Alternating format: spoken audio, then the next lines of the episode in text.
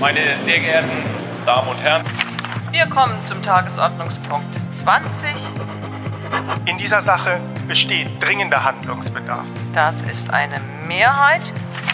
Der Bundesrat hat eben einstimmig die Grundgesetzänderung beschlossen. Herzlich willkommen zur fünften Ausgabe von Drucksache, dem Podcast der Landesvertretung Baden-Württemberg. Mein Name ist André Baumann, ich bin der Bevollmächtigte des Landes und freue mich wieder mit Ihnen zusammen einen Blick hinter die Kulissen der gerade beendeten 993. Sitzung des Bundesrates zu werfen. Wenn Gammelfleisch verkauft wird, wird die Gesundheit von Menschen aufs Spiel gesetzt. Durch massenhafte Betrügereien wurden tausende Menschen um ihr Erspartes gebracht. Und bei solchen Fällen ist klar, hier handeln nicht Einzelne. Hier steht niemand morgens auf und beschließt, Gammelfleisch umzuetikettieren, sondern hier sind Unternehmensstrukturen kriminell. Es ist nicht zu überhören, diese Sitzung des Bundesrates erhitzte bereits im Vorfeld die Gemüter. Der Wolf im Schafspelz sei der Gesetzentwurf zur Einführung eines Unternehmensstrafrechts. Wie bei dem Märchen der Gebrüder Grimm, bei dem sich der Wolf mit einer arglistigen Täuschung Zugang in die Stube der sieben Geißlein verschafft, werde auch hier schon allein mit dem Titel das Publikum über den eigentlichen Inhalt hinweggetäuscht. Das Gesetz zur Stärkung der Integrität der Wirtschaft, wie der Titel des Werkes heute lautet, sollte eigentlich mal Gesetz zur Bekämpfung der Unternehmenskriminalität heißen. So sah es zumindest der erste Entwurf der Bundesregierung vor. Vielleicht hätten dann die sieben Geißlein dem Gesetzentwurf der Bundesregierung nie die Tür geöffnet. Es ist aber anders gekommen.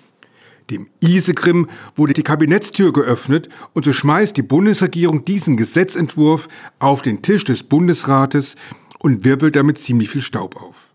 Zukünftig sollen die Staatsanwältinnen und Staatsanwälte nicht nur gegen einzelne Manager ermitteln, sondern gleich das gesamte Unternehmen in den Blick nehmen und bei einer Verurteilung empfindliche, an den Umsatz gekoppelten Sanktionen erlassen. Unternehmen, die schummeln, bescheißen oder vertuschen, sollen zukünftig teuer dafür bezahlen. So zumindest die Idee. Das regt zum Widerstand an, nicht nur bei Unternehmen damit kein falscher Eindruck entsteht. Die Landesregierung Baden-Württemberg glaubt fest an den ehrbaren Kaufmann, fest an ehrbare Unternehmen. Der Wohlstand von Baden-Württemberg gründet gerade auch auf einem starken Mittelstand, auf familiengeführten Unternehmen. Deren Engagement vielfach über das Unternehmerische hinausgeht und auch dem gesellschaftlichen Klima geht. Lassen Sie mich zum Märchenbild zurückkommen. Es geht gar nicht um Geißlein, es geht eigentlich um Schafe, um schwarze Schafe und nur um die. Und das Gesetz sollte kein Isegrim sein, sondern der gute Hirte, der sich um seine weißen Schäfchen kümmert und diese hütet. Wie weit kann Schuld und Sühne überhaupt für Unternehmen gelten? Dazu aber später mehr. Erst einmal zu einem anderen Thema, bei dem es auch um die Schuldfrage geht. Wer ist eigentlich schuld an den katastrophalen Zuständen in den Schlachtbetrieben? Über die unwürdige Kastenhaltung von Schweinen hatten wir im letzten Podcast berichtet. Der Bundesrat hat noch vor der Sommerpause beschlossen, den Schweinen im Stall mehr Platz zu geben und sie perspektivisch aus dem Kastenstand zu befreien. Aber arme Schweine gibt es nicht nur unter den Tieren. Auch diejenigen, die an der Schlachtbank stehen, betäuben, zerlegen und filetieren, arbeiten oftmals unter menschenunwürdigen Bedingungen. Schluss damit, sagt die Bundesregierung und versucht mit dem Arbeitsschutzkontrollgesetz die Missstände im Schlachthaus zu beenden. Die Fälle von Masseninfektionen mit dem Coronavirus in der Fleischindustrie haben in dramatischer Weise in den Fokus gerückt, dass es so nicht mehr weitergehen kann.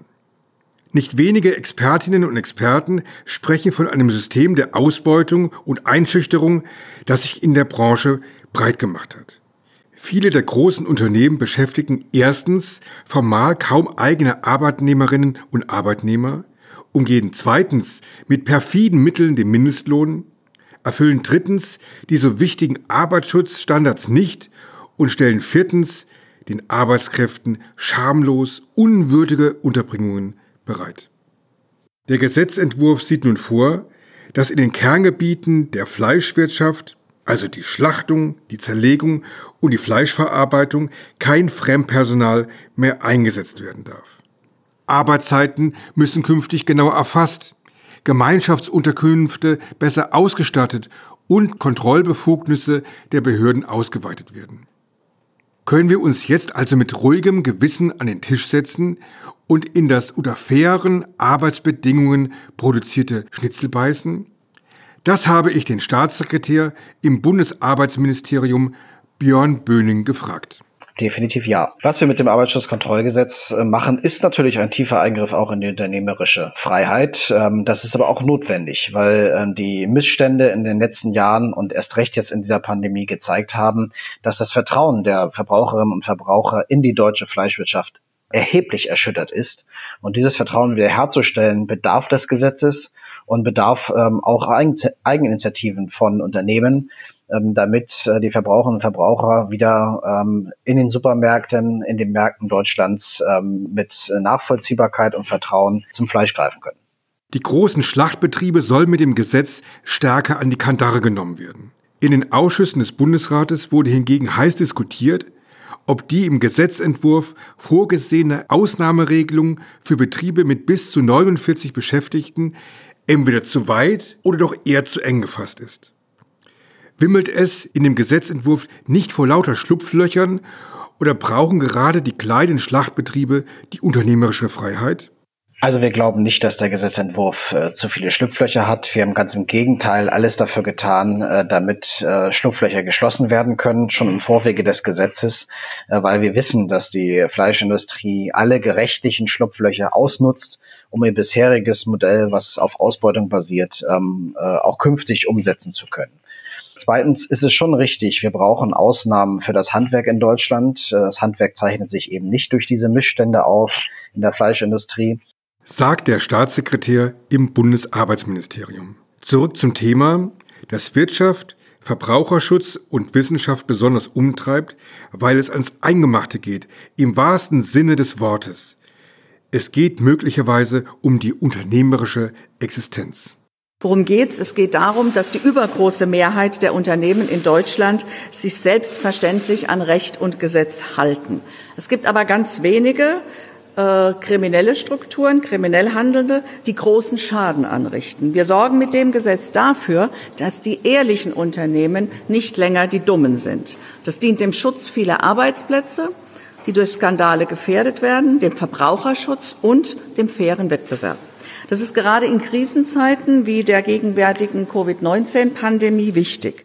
So fasst die Bundesjustizministerin Christine Lamprecht einen Vorschlag der Bundesregierung zusammen, mit dem die Integrität der Wirtschaft gestärkt werden soll. Die Kleinen hängt man, die Großen lässt man laufen. Das bekommt man immer wieder zu hören, wenn man als Politiker auf den Straßen und Plätzen in diesem Land unterwegs ist und über die Integrität von Unternehmen spricht. Wie integer sind Unternehmen? Und was machen wir als Gesellschaft und Politik, wenn sie es mal nicht sind? Diese Fragen haben uns im Zuge des Gesetzes zur Stärkung der Integrität der Wirtschaft auch im Bundesratsplenum besonders umgetrieben.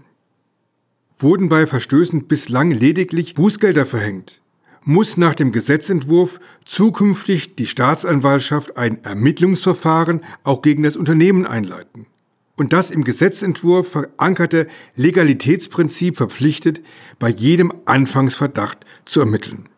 Das bedeutet, dass zukünftig eine Unternehmensverantwortlichkeit gelten soll. Der Chef haftet auch für seine Mitarbeiterinnen und Mitarbeiter. Damit diese wissen, für was sie Verantwortung tragen, müssen Unternehmen zukünftig bessere interne Kontrollen etablieren. Mehr Kontrollen heißt mehr Bürokratie. Kommt es zu einer Verurteilung, können Unternehmen mit Geldstrafen von bis zu 10 Prozent ihres jährlichen Konzernumsatzes bestraft werden. Bei einem großen Automobilkonzern, um die wir uns gerade sehr sorgen, könnten somit bis zu 25 Milliarden Euro zusammenkommen, als Höchststrafe. Die Wirtschaft und vor allem deren Verbände kritisieren das Vorhaben scharf. Die Bundesregierung stelle die Wirtschaft mit diesem Gesetzentwurf unter einen Generalverdacht. Das bisherige Recht sei völlig ausreichend, um Fehlverhalten in der Wirtschaft zu ahnden. Ist also die Bundesregierung mit diesem Vorschlag nicht über das Ziel hinausgeschossen? Das habe ich Dr. Cornelia Spörl vom Max-Planck-Institut zur Erforschung von Kriminalität, Sicherheit und Recht in Freiburg gefragt mitnichten. Äh, es stimmt, dass das Verbandssanktionengesetz in Deutschland ein großer Schritt wäre. Er ist aber nicht zu groß, sondern, um im Bild zu bleiben, gerade groß genug. Dieser Gesetzgebungsakt ist nämlich nicht nur politisch mit Blick auf den Koalitionsvertrag geboten, sondern vor allem juristisch zu befürworten. Mir sind dabei zwei Aspekte besonders wichtig. Zunächst benötigen wir dringend eine Vereinheitlichung der Verfolgungspraxis. Und genau dazu könnte das Gesetz beitragen. Aktuell gilt nämlich das Opportunitätsprinzip. Das heißt, es steht im Ermessen der Staatsanwaltschaften gegen die Unternehmen vorzugehen. Dies führt zu extremen Ungleichheiten in der gegenwärtigen Verfolgungspraxis. Manche Staatsanwaltschaften nutzen diese Möglichkeit der Sanktionierung, andere hingegen nicht. Damit hängt es von der jeweiligen Staatsanwaltschaft ab, ob eine Sanktion erfolgt. Das ist zufällig und damit ungerecht. Und das ist eigentlich auch schon die Überleitung zu meinem zweiten Punkt. Wir brauchen das Verbandssanktionengesetz, um die Sanktionsgerechtigkeit zu erhöhen. Die aktuelle maximale Sanktionshöhe von 10 Millionen Euro reicht nicht aus. Kleine Unternehmen werden durch diese Summe abgeschreckt große Unternehmen hingegen nicht. Damit werden Großunternehmen nach der aktuellen Rechtslage unbillig privilegiert. Nach dem Regierungsentwurf soll die Sanktion für Unternehmen mit einem durchschnittlichen Jahresumsatz von mindestens 100 Millionen Euro umsatzabhängig festgesetzt werden. Großunternehmen könnten dann genauso hart von staatlichen Sanktionen getroffen werden wie kleine und mittelständige Unternehmen. Und was denken aber die Verbraucherinnen und Verbraucher darüber? Sie müssen am Ende doch die Zeche bezahlen, wenn Unternehmen gegen Gesetze verstoßen. Um dies zu erfahren, konnte ich schlecht einfach auf die Straße gehen und die Menschen zu befragen, ist doch das Gesetz sehr abstrakt. Nachgefragt habe ich deswegen bei Klaus Müller. Er ist der Vorsitzende des Bundesverbandes der Verbraucherzentralen.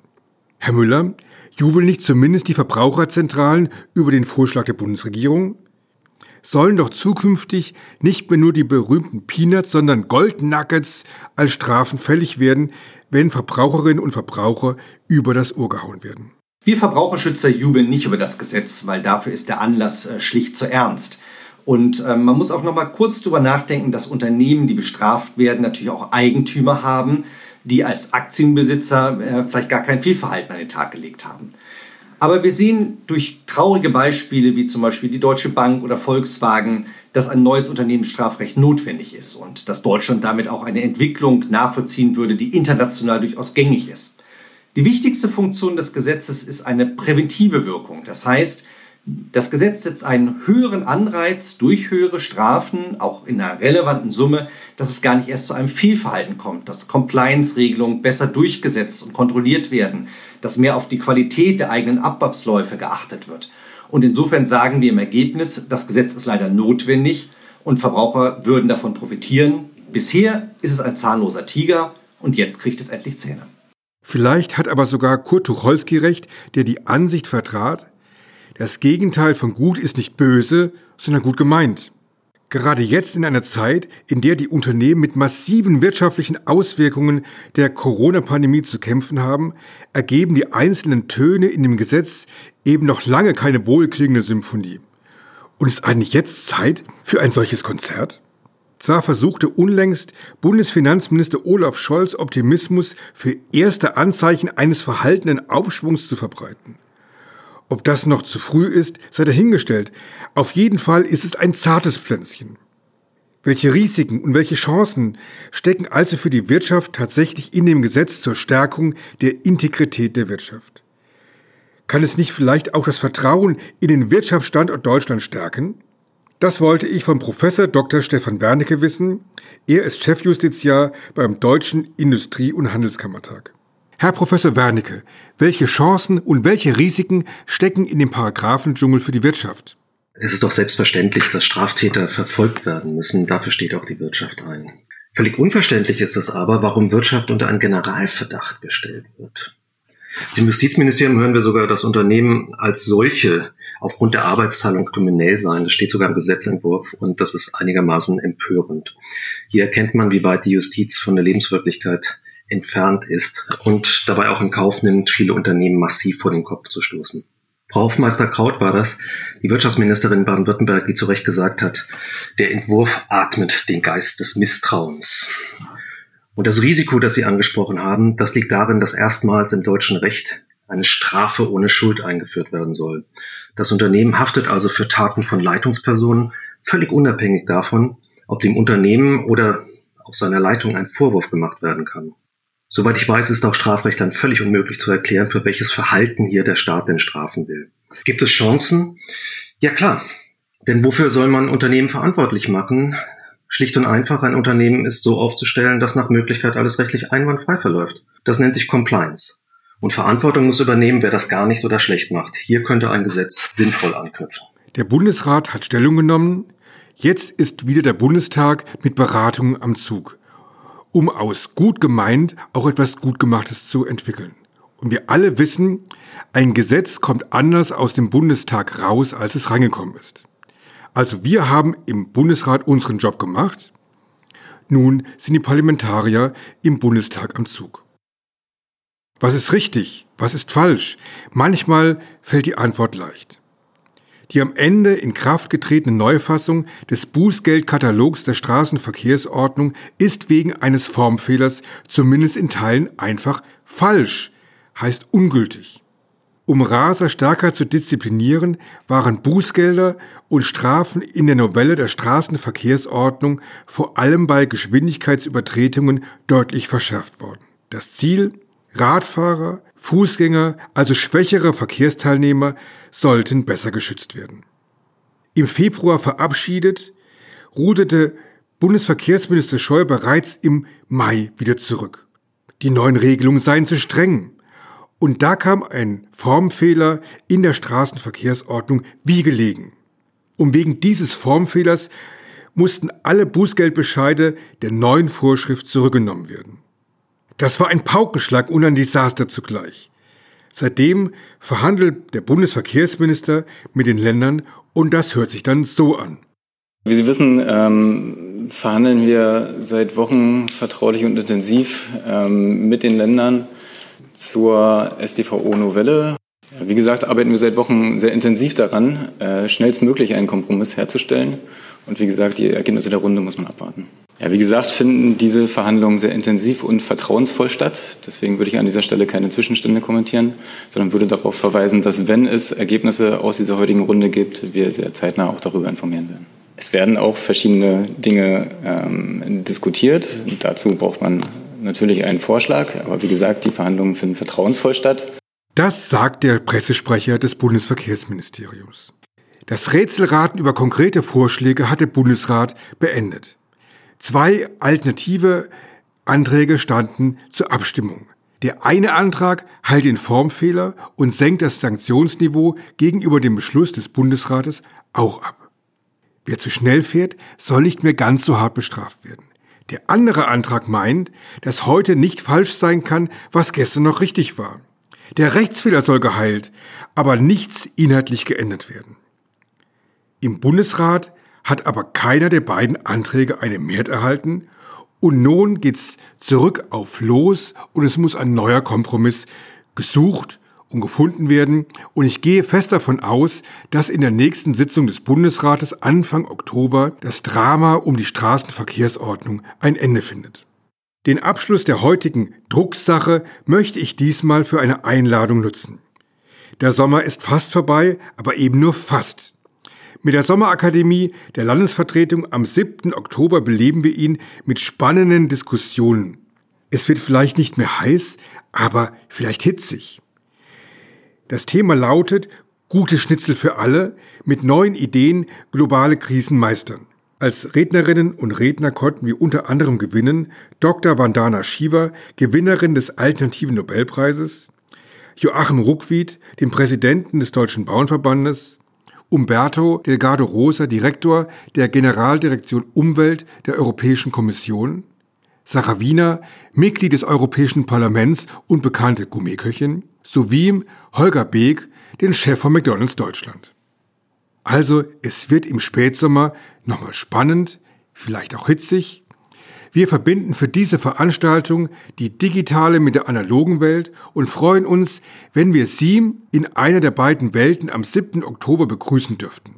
Mehr Informationen zur Anmeldung finden Sie auf unserer Internetseite. Also das waren die Themen aus dem aktuellen Bundesrat.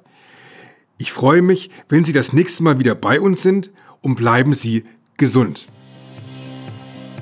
Ich wünsche Ihnen allen viel Kraft gute Nerven und vor allen Dingen bleiben Sie gesund. Herzlichen Dank.